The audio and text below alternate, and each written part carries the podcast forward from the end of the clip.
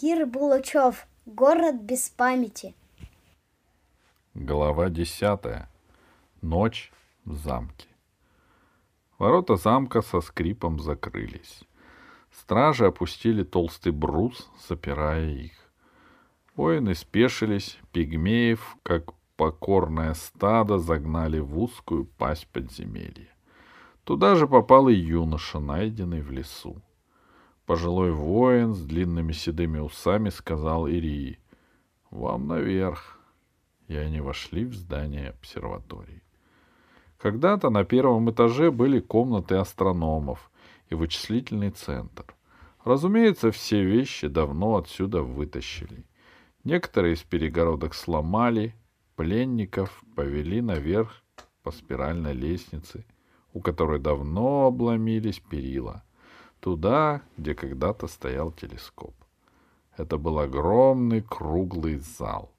Его стены кончались на высоте двух метров и переходили в купол с прорезью для телескопа. Сквозь широкую длинную прорезь было видно серое темнеющее небо, по которому бежали серые облака. Начался дождь, и капли гулко ударялись о каменный пол. Воин закрыл за собой железную дверь и ушел. Сразу стало очень тихо, и голос Пашки прозвучал гулко. Надо бежать. Алиса и сама знала, что надо бежать, но вдруг она почувствовала, что смертельно устала и мечтает только об одном — лечь и вытянуть ноги. У стены протянулась низкая широкая скамья, устланная шкурами. Алиса добрела до нее и сказала, «Можно я немножко отдохну?» «Нам всем нужно отдохнуть», — сказала Ирия. Алиса поняла, что Ирия жалеет своих юных друзей. Сама-то она могла обходиться без сна несколько суток.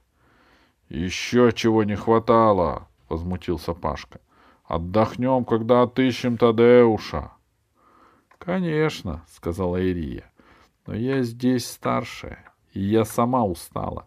Если ты, Пашка, не поспишь хотя бы несколько часов, от тебя завтра будет мало пользы. Конечно, вздохнул Пашка. Надо учитывать, что Алиса всего-навсего девочка. Алиса только улыбнулась. Она поняла, что Пашка не умеет признаваться в своих слабостях. «Ложись», — сказала она, — «скамейка длинная». Пашка вытянулся у нее в ногах и пробурчал. «Интересно, а почему-то совсем не хочется спать?» И тут же засопел, Алиса подумала. Наш герой заснул раньше меня. Но это была ее последняя мысль. Она уже спала. Когда Алиса проснулась, было совсем темно. Она не сразу сообразила, где она, и не поняла, что же ее разбудило. Потом сообразила. В зале посторонний. Кто-то чужой беззвучно ступает по полу, стараясь сдерживать дыхание. Алиса замерла. Она кинула взгляд наверх. В щели для телескопа были видны звезды. Чужой подходит все ближе. Потом раздался щелчок. По звуку Алиса догадалась, где стоит тот человек. Метрах в трех слева. Снова щелчок. И искры. Снова щелчок. И зажглась свеча. Как же она не догадалась раньше? Пришелец разжигал огонь огнивом. У них здесь нет спичек. Скупой свет свечи вырвал из темноты странное скуластое лицо, черные глаза, копну курчавых волос. Лицо подростка. Нет, девушки. Девушка вглядывалась в темноту, стараясь увидеть, кто лежит на скамье. «Ты что здесь делаешь?» — спросила Алиса негромко. «Ах!» Свеча дрогнула и чуть не вывалилась из рук девушки. «Не бойся», — сказала Алиса, — «ты кто?» Глаза Алисы привыкли к свету, и она поняла, что девушка не намного старше ее. «Я Белка. Я здесь живу». «Белка?» «Я знаю, что это некрасивое имя, но мне не стали давать настоящее, потому что отец меня не любит. Можно я сяду рядом с тобой? — Конечно, садись, — сказала Алиса, — вот здесь. Девушка села и поставила свечу на край скамьи. — Мне так скучно здесь жить, — прошептала она. — Я увидела, что вас ведут, и подумала, и подумала, обязательно к тебе проберусь, когда все заснут. Только я очень боялась тех, кто с тобой. — Почему? — Эта женщина с золотыми волосами, она страшная. — Почему? — Не знаю, я только чувствую, я все чувствую, — сказала Белка. — В ней больше силы, чем в мужчине. Алиса подумала. — Ты бы посмотрела на Ирию на земле, когда она возилась с Вандочкой или готовила обед Тадеушу. Вот бы удивилась. И тут они услышали голос. Еще бы. Ведь Ирия вышла на тропу войны, а Эротеза на, троп... на тропе войны беспощадны. Это был голос Пашки. Белка от неожиданности подскочила. — Не бойся, — сказала Алиса, — это Пашка, он мой друг. Он проснулся от нашего разговора. — Я вообще не спал, — сказал Пашка хриплым, сонным голосом. — Я думал. Он немного хвостун, сказала Алиса, но хороший друг. Мальчики не бывают хорошими, сказала Белка. Из них вырастают мужчины, а это самое гадкое племя. Сумасшедшая какая-то, сказал Пашка. Какой же мужчина тебя обидел? Меня все обижают, сказала Белка. Мои братья меня обижают. Мой отец меня обижает. А хуже всех Вэри Мэри. Это предатель, сказал Пашка. Я когда-нибудь до него доберусь. До него не доберешься, сказала Белка. Он только кажется таким тихим и беззащитным. Он очень богатый и знает все яды и заклинания. Даже моя мать его боится. Пашка сел на скамью. — А кто твои братья? — спросил он. — Владетели этого замка. Крот правый и крот левый. Какие странные имена, сказала Алиса. Совсем не подходят для рыцаря. Почему? Это же имена очень страшных зверей. Страшных? Пашка не мог сдержать смех. Подземные кроты, рыцари черных норок, победители дождевого червя. Ты странно говоришь, сказала Белка. Я тебя не понимаю. Вас-то самих как зовут? Меня Алиса. Меня Павел, Павел Гераскин. Вот у вас странные имена. Я таких никогда еще не слышала. Что они значат? Ничего, сказала Алиса. Просто имена. Просто имен не бывает. Наверное, у вас бедные родители, они не смогли вам купить красивых имен. Откуда вы сюда приехали? С земли, сказал Пашка. Это выше по реке? Нет, это в космосе, со звездами. Ох, испугалась Белка. Что ты говоришь, Павел Дерастин? А вдруг кто-нибудь услышит? И что случится? спросил Пашка. Тебя отведут к повелителям неба, в кушенцам. Они тебя убьют. За что? За то, что ты говоришь, о чем говорить нельзя. Разве тебе не известно, что небо твердое, а звезды прибиты к нему? Ну, прямо средневековье какое-то, возмутился Пашка. Люди не знают самых очевидных вещей. А ведь какие-нибудь триста лет назад ваши прадедушки летали в небо и даже долетали до нашей планеты. Наши прадедушки, громко сказала Белка, жили в этом замке и во дворцах великого города. Ребята, улыбнулась Алиса, я предлагаю сделать вот что. Ты нам расскажешь, что сможешь о вашей жизни здесь, а мы тебе расскажем, что захочешь о нашей жизни у нас. А если это будет неправда? Захочешь, поверишь, буркнул Пашка. Ладно, начинайте, сказала Белка. Я разбужу Ирию, сказала Алиса. Ей тоже надо все знать. Ни за что, сказала Белка. Тогда я ничего не скажу. Пускай ваша поклонка спит. Хорошо, не стала спорить Алиса. Рассказывай. И Белка Рассказала о старом кроте, о том, как он украл себе жену, как родились близнецы, как появились в замке единороги. Кое-что Алисе стало яснее, но многого она, конечно, не поняла, потому что Белка всю жизнь прожила в замке обсерватории и никогда не была в городе. Она не могла объяснить, кто такие помните, только повторяла, что это очень страшные люди. Они крадут детей, а потом их едят. И еще призналась, что очень боится пигмея Вери Мэри, который сказал Белке, что обязательно на ней женится. Белка вдруг замолчала и схватила Алису за руку. В щели от телескопа на фоне звезд показалась человеческая фигура. «Стой!» — воскликнул Пашка. «Тише!» — послышался в ответ громкий шепот. «Что с вашими нервами? Это я, Ирия!» «А мы думали, что ты спишь», — сказал Пашка. Ирия не спешила спрыгивать на пол. Она помогла взобраться к щели другому человеку. Ирия спрыгнула вниз. Второй человек последовал ее примеру. Алиса услышала его голос. «Здесь трое? Кто третий?»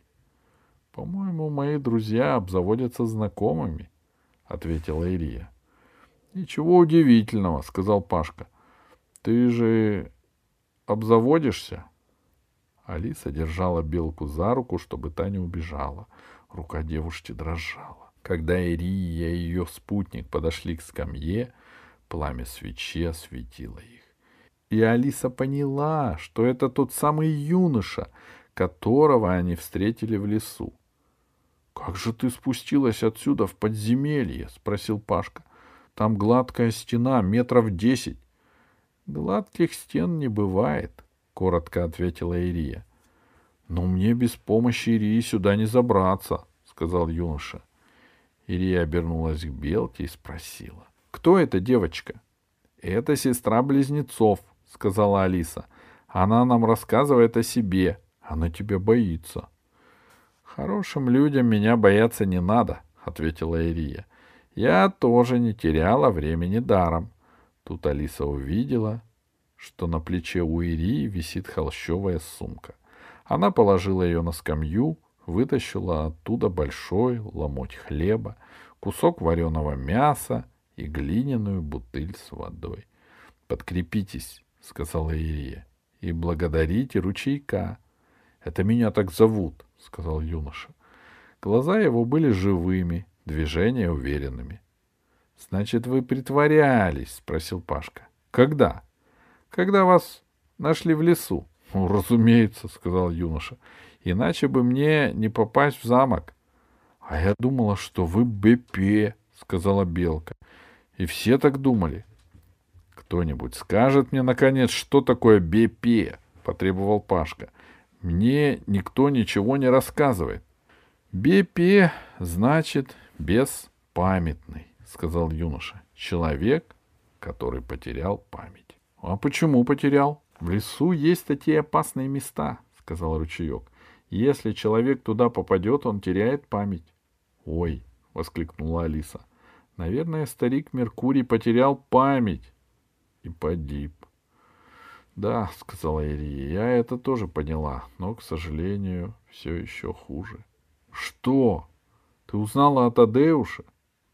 Да, сказал ручеек. Ваши друзья у нас. Мы их нашли в лесу. Они — Бепе. Не может быть! воскликнула Алиса. Надо скорее их найти и вылечить. «Чего же мы ждем?» — сказал Пашка. «Ручеек, показывай нам, как отсюда выбраться». «К сожалению», — ответил ручеек, — «я ничем не могу вам помочь.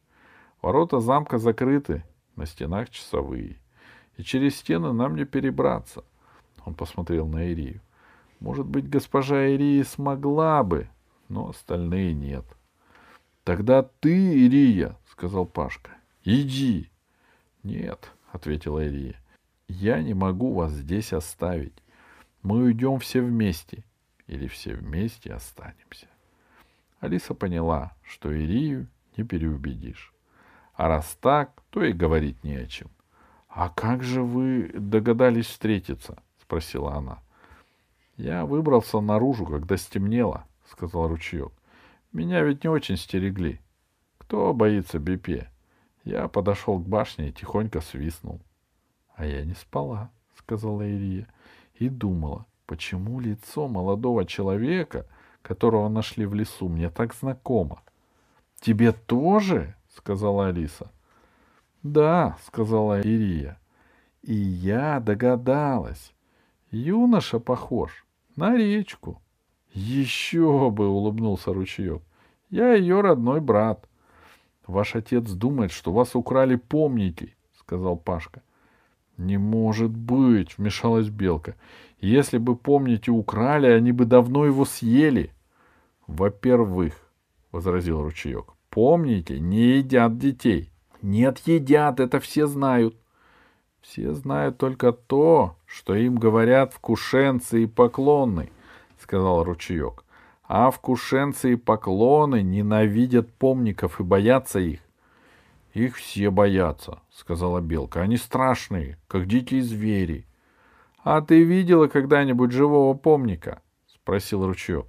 Нет, что ты, отмахнулась белка. Кто их увидит, ослепнет. А если я тебе одного покажу? Нет, нет, не надо, а то я закричу. Но здесь тебе некого бояться, сказала Ирия. Здесь некого, а вдруг он прилетит? Он же летает на птицах. Не буду с тобой спорить, сказал ручеек. Но многие говорят, что я помник. Врешь. Ну, значит, вру. — быстро согласился ручеек. И Алиса поняла, что он в самом деле помник. Она не знала, кто такие помники, но ручеек был помником, это точно. — Я же тебя видела, — сказала Белка с недоверием. — Ты был Бепе, а теперь говоришь, что помник. — Ты смешная девочка, — улыбнулся ручеек, и в полутьме сверкнули его белые зубы. — не все ли равно, кто я? Просто человек. Просто. А разве так не бывает? Не бывает, решительно ответила Белка. Потому что бывают повелители, бывают угодные небу вкушенцы, бывают поклоны, бывают воины, бывают помники, бывают бепе, бывают пигмеи, бывают простоти рабы, а бывают страшные люди из ночи. Алиса и Пашка тем временем ели. Оказывается, они очень проголодались. Алиса подумала. Никогда еще в жизни не ела такого вкусного хлеба. Над башней дул ветер. Он залетал в щель, свистел, ворошил волосы, было зябко. Алиса натянула на себя шкуру. «Ручеек мне рассказал кое-что», — сказала Ирия, — «и я хотела, чтобы он повторил свой рассказ для вас». «Нет», — сказал ручеек, — «здесь я говорить не буду потому что здесь знатная госпожа, и ей об этом не надо знать. — А я не уйду, — заявила Белка. — Мне здесь интересно, а спать скучно, и к братьям идти скучно. Они сейчас напились и делят добычу. Тогда иди к маме. Мама любит скучать одна, ей все надоели. — Ну, сколько же можно говорить, — с раздражением произнес ручеек. — А ты лучше помолчи, — ответила Белка. — кто ты такой? Бипе? А я здесь хозяйка, это мой замок, это моя башня. А когда мама умрет, а моих братьев убьют, помните, или другие поклоны, я стану хозяйкой, и всех, кто меня обижал, обезглавлю. Интересно, сказал ручеек. Кто же вложил в твою курчавую головку такие мысли? Это мои мысли. Твои? Мне Вэри Мэри сказал, он только один меня любит. — А ты его? — спросил Пашка, которому Вэри Мэри очень не нравился. — Ты с ума сошел? — воскликнула девушка. — Он же гадкий. — А ты ему веришь?